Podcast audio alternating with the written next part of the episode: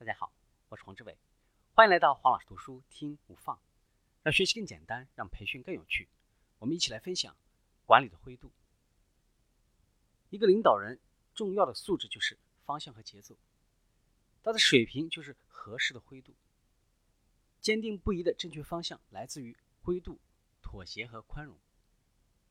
一个清晰的方向往往产生于混沌，从灰度当中脱颖而出，随着时间和空间的转变而变，但常常呢又会变得不清晰，并不是非白即黑，非此即彼。合理的去掌握合适的灰度，是使各种影响发展的要素在一段时间内和谐。这种和谐的过程叫做妥协，这种和谐的结果就叫做灰度。灰度领域的挑战。灰度问题是管理者在工作当中面临的最难的问题。实际上，灰度问题也是我们生活中面临的最难解决的问题。当你不得不处理一个极度不确定又利益攸关的问题的时候，你就会面临一种挑战。这种挑战不仅会直击你的专业能力，还会考验你的人性。你在生活和工作当中背负的责任越大，可能面临的灰度问题就越多。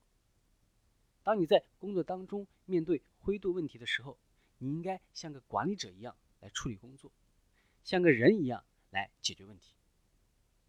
像个管理者一样处理灰度问题，并不意味着你要做的像一个老板或者上级。灰度问题也不是组织当中一项特别的任务。不论在组织的内外，管理就是以非常有效的方式将事情做好。管理的核心，简单的来说就是。授权别人，或者呢跟别人一起工作。作为管理者，解决灰度问题的主要方式就是和别人一起工作，获得这个问题的正确信息，充分的思考，谨慎的分析数据，然后呢寻找实际的方法来解决问题。像个人一样解决问题，就是说在处理问题的时候呢，不要只做一个分析师、管理者或者领导者，而是作为人。如何来处理这个问题？需要根据自己的判断来做决定，结合智慧、体会、想象、生活阅历，或者呢更深层次的感觉。解决灰度挑战的思考路径呢，需要回答五大问题：第一个，净结果是什么？干净的净。第二个，我们的核心义务是什么？第三个，当今世界什么奏效？第四个，我们是谁？第五个，我能接受什么？这五大问题单独运用的时候呢，是很有效的判断工具。当然了，放在一起使用的时候，效果会更好。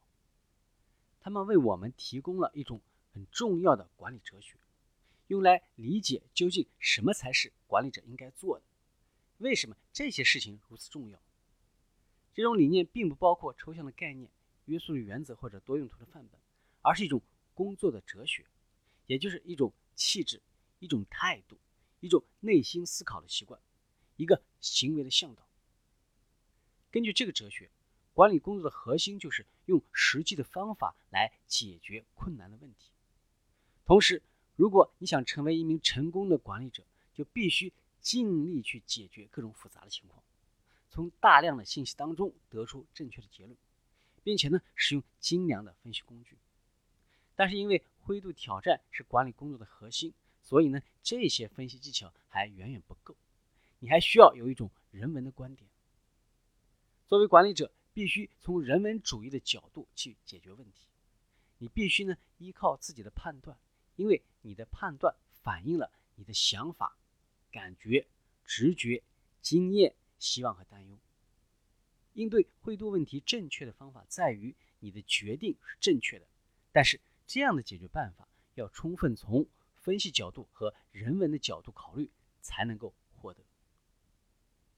今天的分享就是这样，请关注黄老师读书，每周您都将收到我们推送的黄老师读书的文字版本，只需五分钟，学习很简单。我们下期见。